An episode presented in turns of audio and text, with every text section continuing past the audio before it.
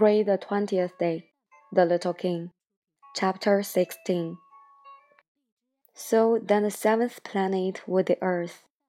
The Earth is not just an ordinary planet. One can count there 111 kings, not forgetting, to be sure, the Negro kings among them, 7,000 geographers, 900,000 businessmen, 7,500,000 tipplers, 311 million conceited men. That is to say, about 2 billion grown ups. To give you an idea of the size of the earth, I will tell you that before the invention of electricity, it was necessary to maintain, over the whole of the six continents, a veritable army of 462,511 lamplighters for the street lamps.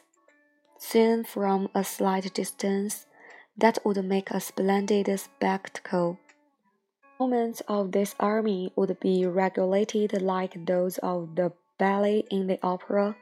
Would come the turn of the lamplighters of New Zealand and Australia. Having set their lamps alight, these would go off to sleep. Next, the lamplighters of China and Siberia would enter for their steps in the dance, and then they too would be waved back into the wings. After that would come the turn of the lamplighters of Russia and the Indies, then those of Africa and Europe, then those of South America, then those of North America. And never would they make a mistake in the order of their entry upon the stage. It would be magnificent. Only the man who was in charge of the single lamp at the North Pole and his college who was responsible for the single lamp at the South Pole.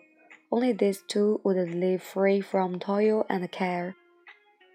They would be busy twice a year.